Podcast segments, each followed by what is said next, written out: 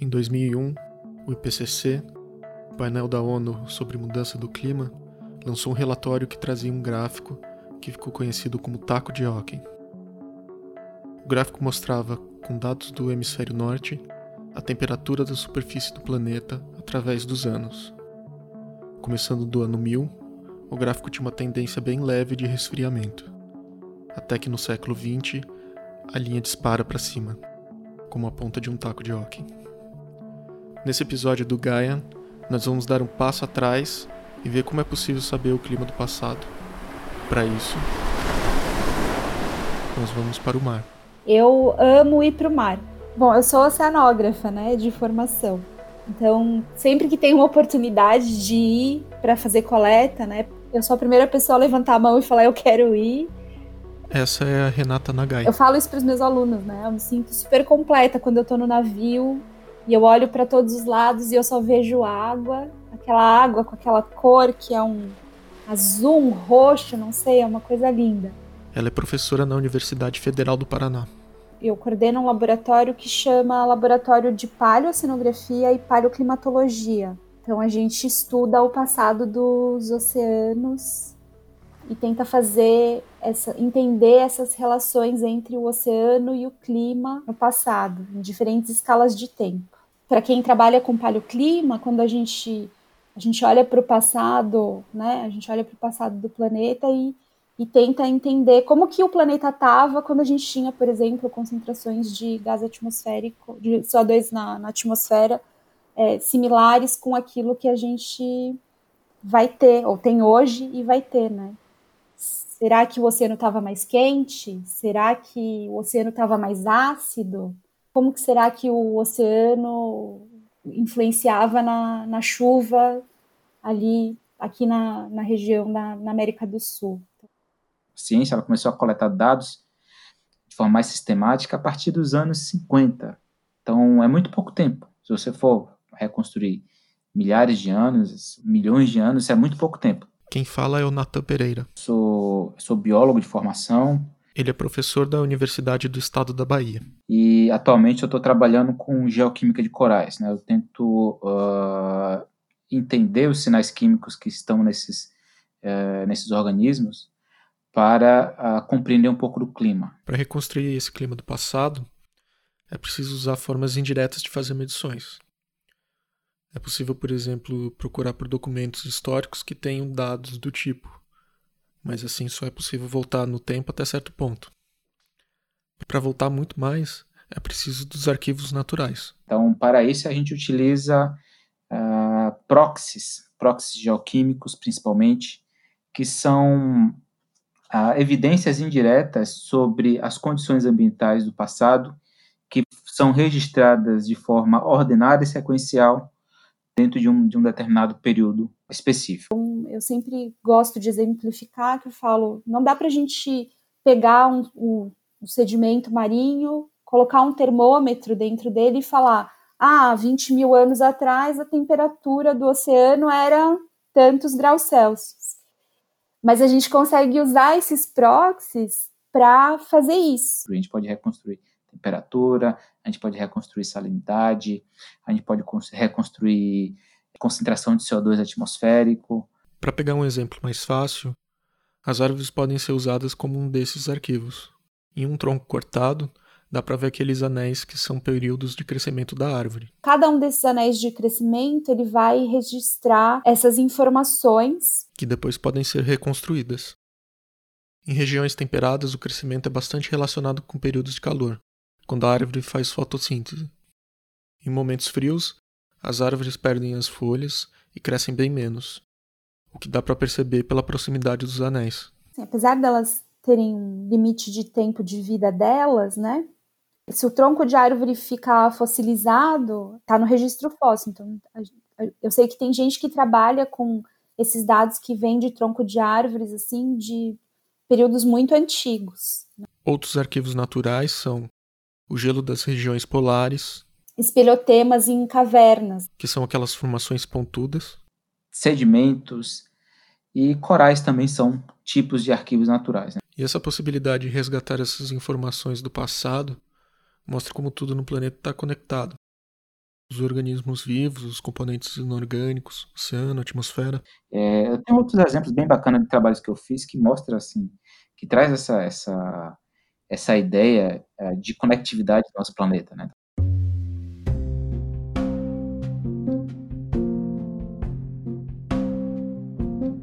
O Atal das Rocas é uma ilha oceânica que fica a 260 quilômetros de Natal. Você não tem nada perto, você não tem cidade, você não tem turismo, você não tem absolutamente nada perto é completamente uh, livre de ação antrópica direta. Só é permitida a entrada lá do pessoal do ICMBio e de pesquisadores, então é, o impacto uh, da presença humana lá é, é quase que inexistente. Então são quatro, cinco pessoas que ficam na ilha, que é extremamente controlada, então tem um controle muito efetivo, uh, fiscalização com relação a turismo, pesca. Então realmente é, é, um, é, um, é um santuário ecológico. Nesse trabalho eu fiz, eu, a gente publicou em 2018, a gente coletou alguns corais lá dessa reserva biológica. E a gente utilizou um proxy, utilizou isótopos estáveis de carbono. Os isótopos são variações de um elemento químico. O carbono, por exemplo, tem número atômico de 6, ou seja, tem 6 prótons. Mas pode ter uma quantidade diferente de nêutrons, o que forma um carbono 12, 13 e 14. Então, nesse trabalho, ele analisou a composição isotópica desses corais. É, coral ele estava recebendo cada vez menos o isótopo mais, isótopos estáveis mais uh, pesado que é o 13. A composição dos corais reflete a composição de isótopos de carbono dissolvidos no oceano. E o que acontece é que os combustíveis fósseis têm uma assinatura isotópica mais leve. A nossa atmosfera tem sido alterada principalmente pela queima de combustível fóssil. E aí você altera a atmosfera, esse carbono vai passar para o carbono inorgânico dissolvido nos oceanos. Você vai também alterar a composição isotópica do carbono inorgânico dos oceanos. Isso vai passar para os corais. Então, olha que, olha que doideira. É, esses corais no meio do oceano Atlântico, ali no Atlântico Sul, sem nenhuma interferência antrópica, sem atividade de turismo, sem atividade de pesca, ele simplesmente registrou uma interferência da ação antrópica, principalmente via queima de combustível fóssil, de uma, de uma alteração que é, tem uma escala global. Né?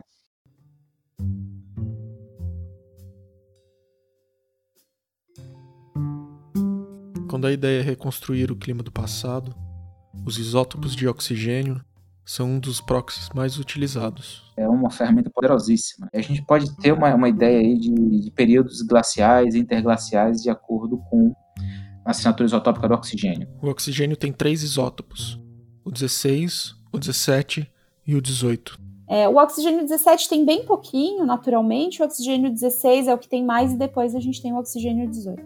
Então, o oceano é composto de moléculas de água formada com esses diferentes isótopos de oxigênio. Moléculas com 16, moléculas com 18, então moléculas mais leves, moléculas mais pesadas.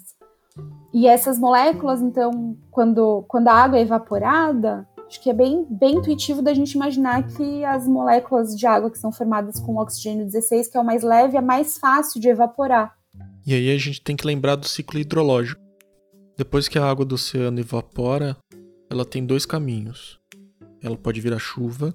E aí entrar nos rios e voltar para o oceano, ou ela pode precipitar na forma de neve, então, ela pode ser transportada pela atmosfera para regiões é, polares ou no topo de montanhas, precipitar na forma de neve. E é aí que está jogada, porque essa neve é formada mais por isótopos mais leves.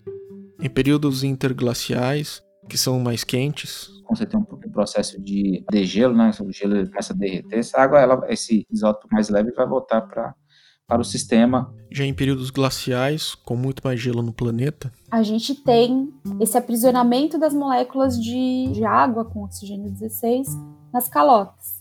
Então, a composição isotópica da, de oxigênio da água do mar, ela vai ficar relativamente empobrecida em relação ao oxigênio 16, né?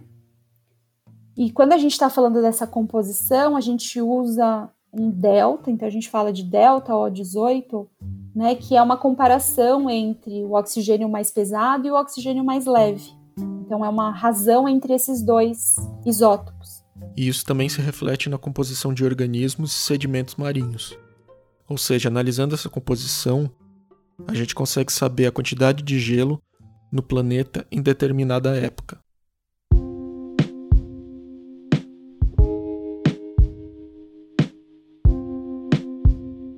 Vamos pegar o caso dos sedimentos marinhos. Eu uso testemunhos marinhos, então que são seções do sedimento, de coluna sedimentar, coletadas no, no oceano. As bacias oceânicas vão sendo preenchidas bem lentamente com sedimentos, o que vai formando camadas. Essas camadinhas, então, elas guardam para gente informações sobre as condições ambientais do oceano naquele momento, no momento que aqueles, aquelas partículas foram formadas e se depositaram ali no fundo do mar.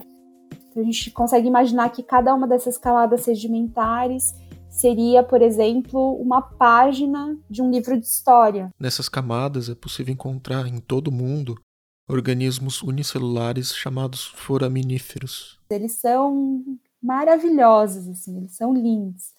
É, eles têm coloração super, super é, diferente, distinta. E, por exemplo, tem algumas praias que têm areias que são que têm uma tonalidade de rosa, né? na região ali do, do Caribe, que o rosa das areias vem de carapaças de foraminíferos plantônicos, que chamam o Ruber Pink, Globigerinoides Ruber Pink. Eles produzem uma carapaça feita de carbonato de cálcio, semelhante às conchas dos moluscos. E essa carapaça ela consegue ficar preservada no, no sedimento, né? Então, depois que eles morrem e eles ficam ali no sedimento, a carapaça deles fica ali preservadinha, intacta, então a gente consegue usar eles para reconstruir várias variáveis do oceano.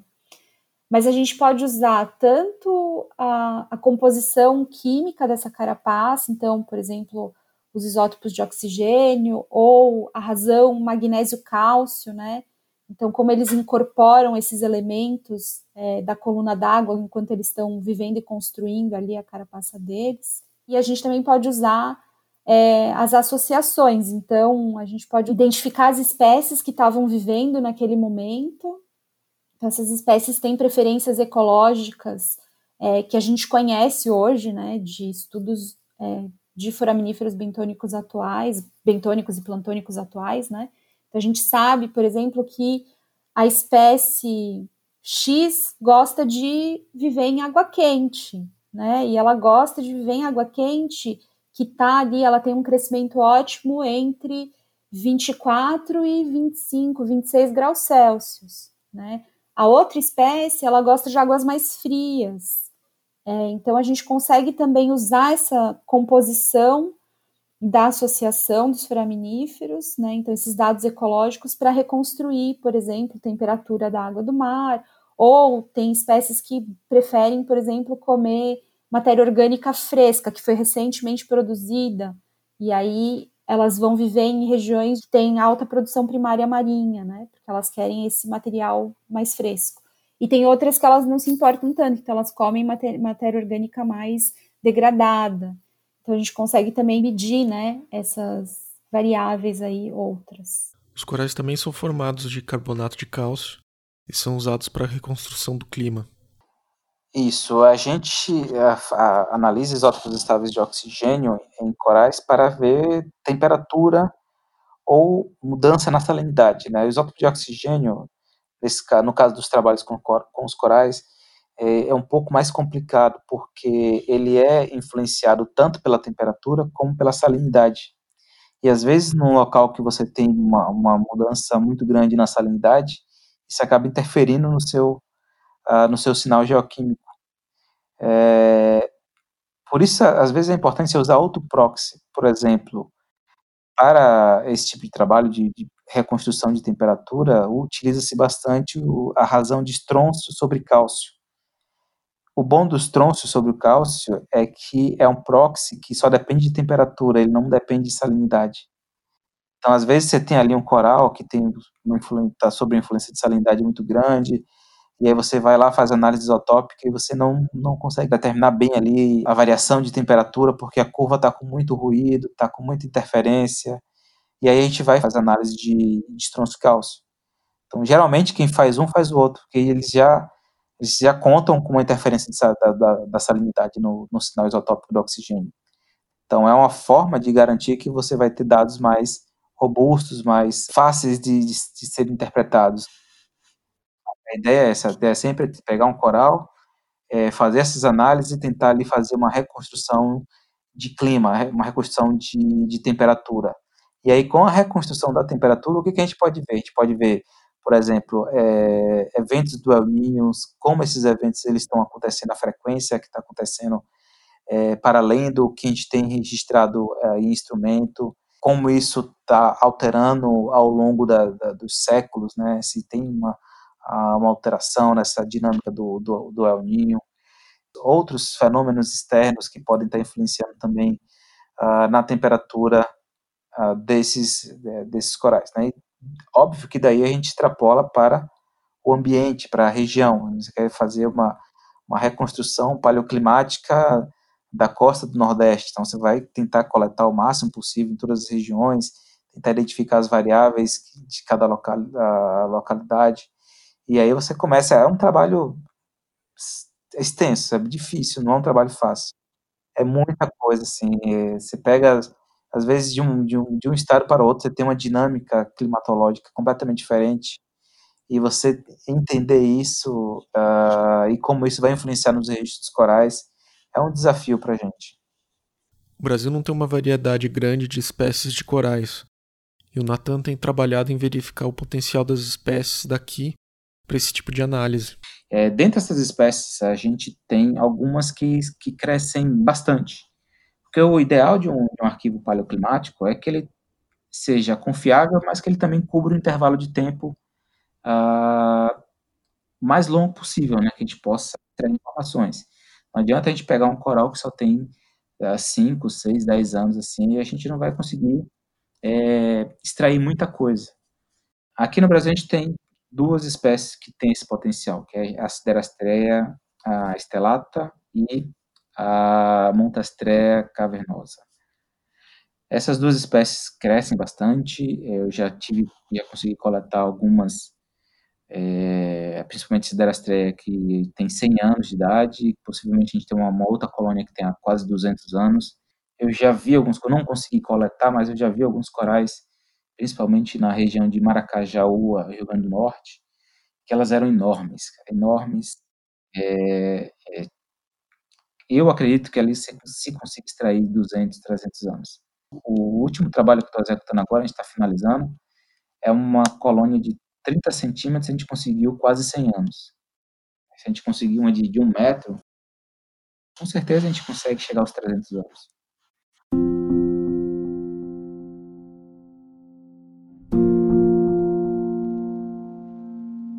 oceano, né, ele transporta e distribui calor é, no planeta, né, e, e, e isso garante para a gente a nossa estabilidade climática, né, o nosso bem-estar, e é a temperatura da, da água do mar é, que move, né, essas trocas, então a interação entre o oceano e a atmosfera ocorre muito ali na, na superfície da água e muito associada à temperatura da água do mar também. Quando a gente compreende, principalmente, tendências de clima, né, quando a gente tem ali uma, uma imagem completa de como é que é uma variabilidade climática natural ou não natural, por exemplo, quando você tem ação antrópica, é, a gente consegue é, criar medidas que podem mitigar né, esses, os efeitos dessas mudanças climáticas. Então, a, uma das principais uh, como posso dizer assim, uma das principais metas, né, quem está estudando paleoclimatologia,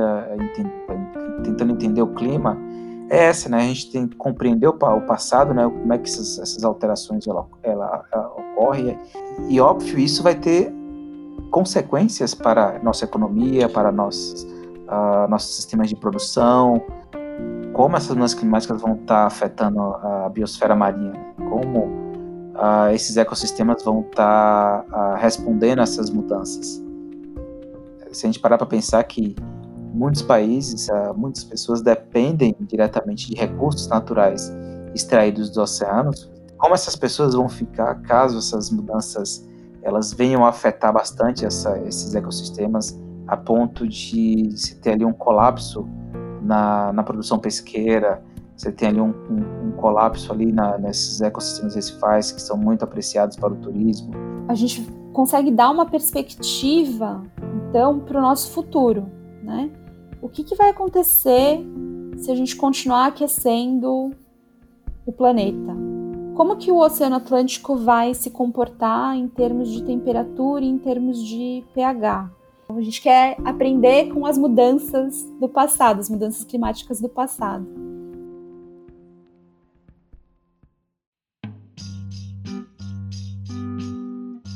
O Gaia é produzido e editado por mim, Oscar Freitas Neto, e conta com a orientação de Simone Paloni, do Labjor.